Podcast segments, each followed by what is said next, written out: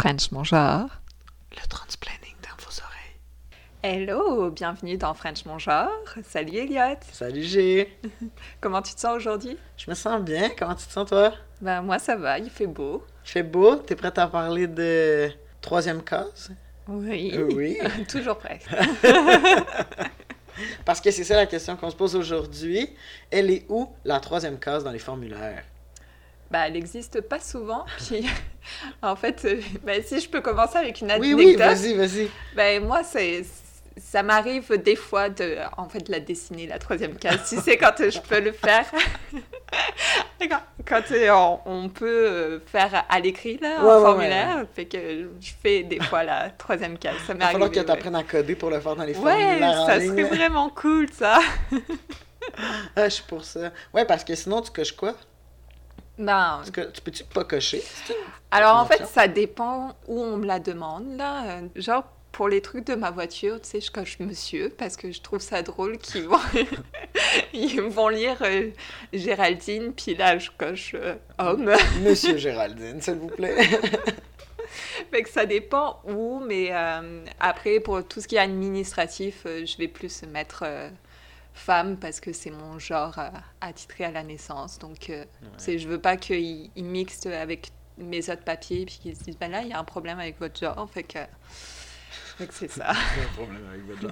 Excusez-moi, j'ai il y a un problème avec votre genre. Faudrait venir tout de suite au gouvernement. Ah mince alors. Tu sais, mais moi, ça m'est arrivé. Ouais. Une fois, ouais. Parce que mon nom, ben en fait, moi, c'était mon nom, puis mon marqueur de genre. Au gouvernement du Canada, c'est c'est un des deux noms, puis au gouvernement du Québec, c'est l'autre. Puis en tout cas, pour avoir droit à mon chômage, les, les papiers matchaient pas, puis ils m'ont appelé en disant là, on pense que vous faites de la fraude parce que j'ai deux noms différents, puis j'étais comme madame. J'ai deux noms, mais c'est juste que je suis comme en changement de nom. Hmm. Puis là, elle savait plus comment m'appeler parce qu'elle était comme elle, est-ce que je vous appelle Elliot? Est-ce que je vous appelle ce nom-là? Puis j'étais comme non, le, le, plus, récent, le plus récent, Elliot, s'il vous plaît. Tu sais, c'était- Hmm. ça devenait un peu euh, Ouais. de la folie pour rien. Mais là, euh, je parle de, de, ma, de mon changement de nom, puis ça me fait penser, tu sais, pour changer de marqueur de, de genre, il faut que tu fasses un- une transition. Toi, est-ce que tu as entamé une transition légale pour changer ton pronom? Euh, Ton non, pronom, ton marqueur de genre, dis n'importe quoi. on parle des pronoms après. Ouais, je m'excuse, je suis tout mêlé, là. Euh, non, j'ai pas entamé de transition euh, légale en tout cas. Ok.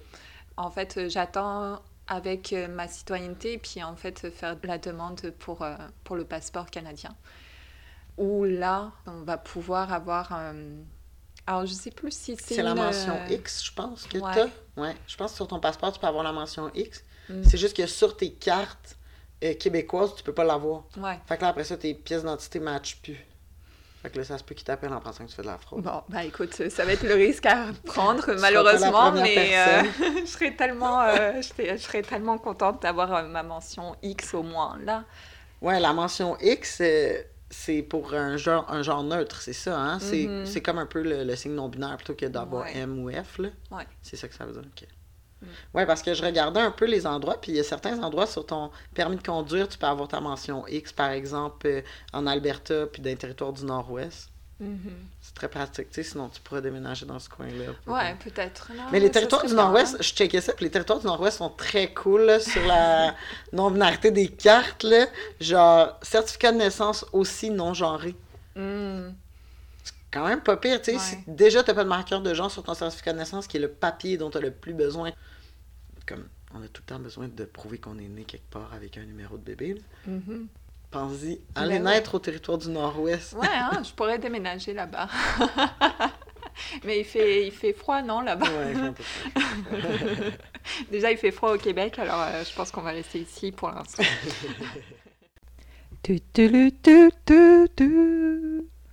Vous êtes né attitré femme à la naissance et en avez assez d'utiliser le pronom elle et de vous faire appeler madame, mademoiselle ou ma belle? Eh bien, sachez qu'il est possible maintenant de changer pour le pronom il. Parlez-en autour de vous. Certaines conditions s'appliquent. On est en train de parler euh, de transition légale, mais euh, je pense qu'en fait, on devrait rappeler aussi qu'on n'est pas obligé de faire une transition pour euh, s'identifier en tant que personne non binaire ou trans. Non, c'est vrai. c'est vrai qu'on n'a pas besoin de faire une transition, mais il y a certaines personnes quand même qui vont choisir de faire certaines transitions. Et je dis certaines transitions parce qu'il y y a trois types de transitions comme principales qu'on pourrait faire. Il y a euh, la transition euh, sociale, qui est de changer ton pronom ou changer ton prénom. Mhm. Comme moi, par exemple, j'ai choisi de prendre le pronom il et de m'appeler Elliot. C'est ma petite transition sociale. Après ça, euh, tu peux faire une transition légale, qui est, là, ben là, faut que tu ailles faire comme approuver ta transition par le gouvernement. En gros, là, tu sais, Ouais. c'est de changer ton nom sur tes papiers de- d'identité, chan- changer ton marqueur de genre sur tes papiers d'identité. Fait que il y a ça. Puis il y a la transition médicale, qui est le- l'hormonothérapie, les chirurgies, ces choses comme ça. là. Mhm. Que moi, j'ai fait les trois. Waouh, Ouais. bravo, t'es passé par tout ça. Ouais, ouais, ouais, ouais, ouais. Ouais. Tout un processus pour vrai. Ça, c'est. Mm. Ça, ça va valoir un petit épisode à donné. Ben, bien sûr.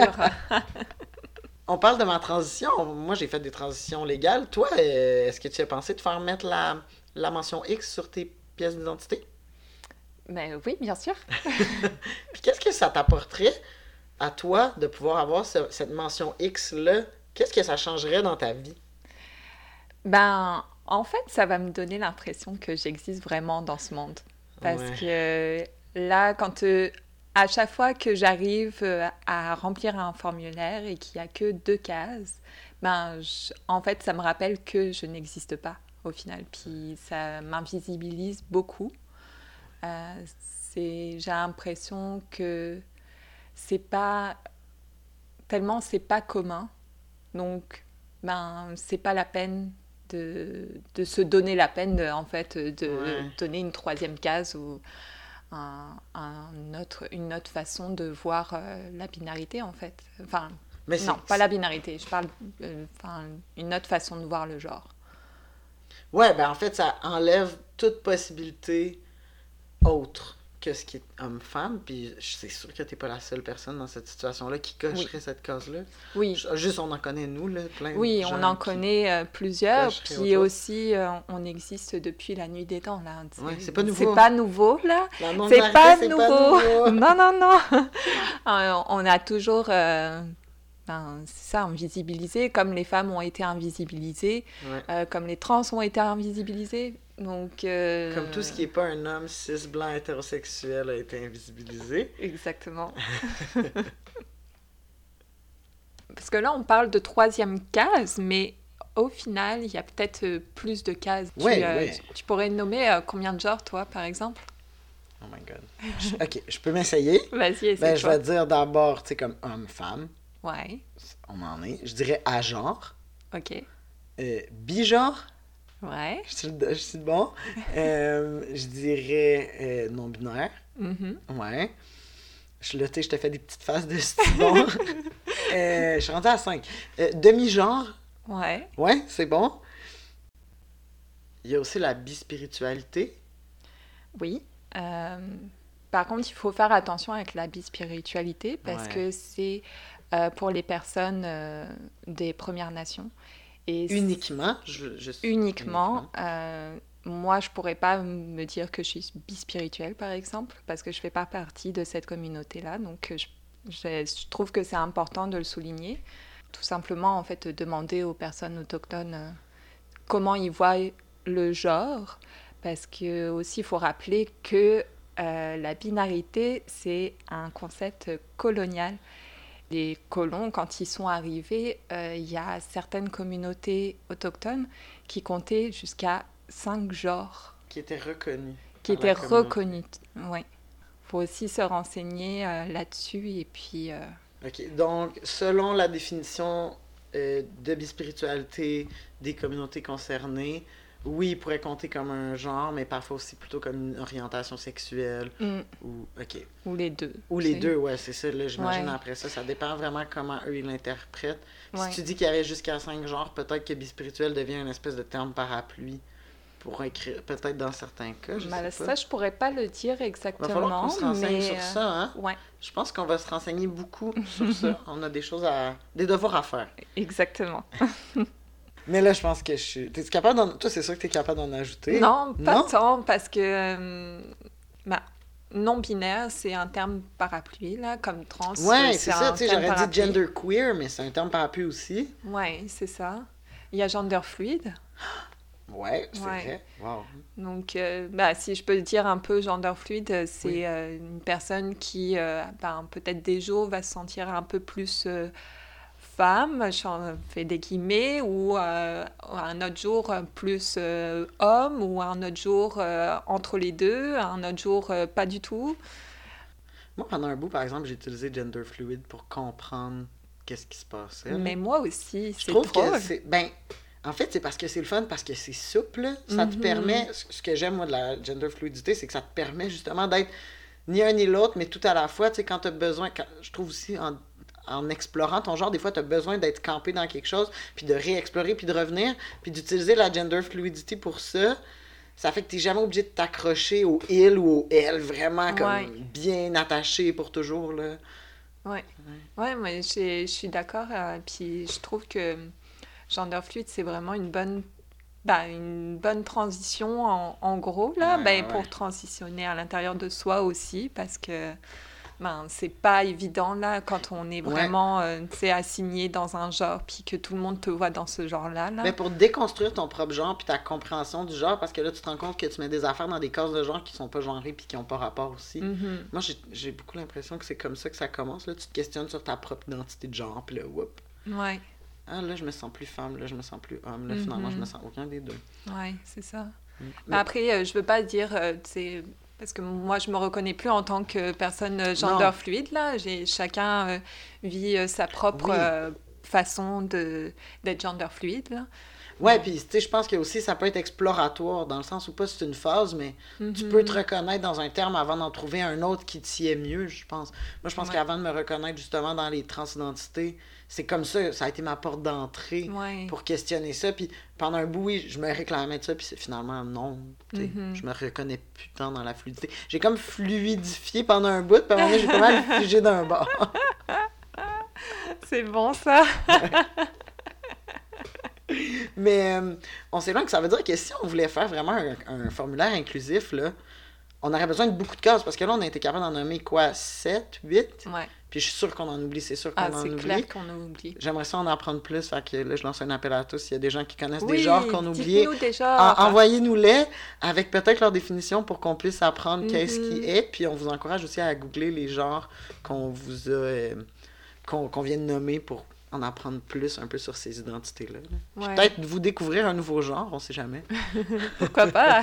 Tu sais, rendu là, comme ça, on aura encore plus de cases à cocher sur nos formulaires Yes. inclusifs. Yes. Mais sinon, euh, trop de cases, euh, peut-être enlever en fait euh, cette case-là au final, Ouais, du genre. Ouais. euh, Parce qu'en vrai, ça, sert à quoi, cette case? Bah, je vois pas vraiment à quoi elle sert là.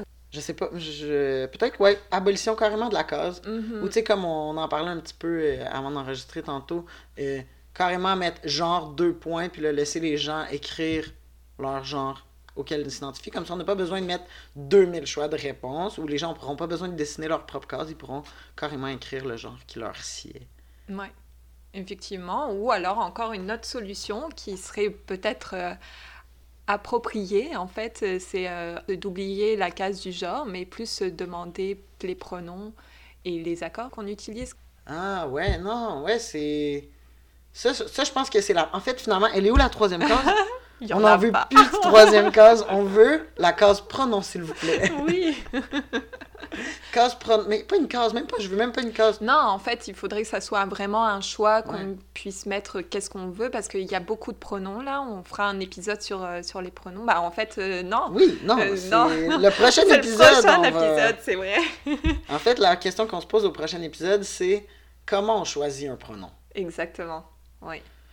Puis comme on a dû choisir des pronoms, ben on ose croire qu'on est capable de parler de ça. On ose croire. on ose croire.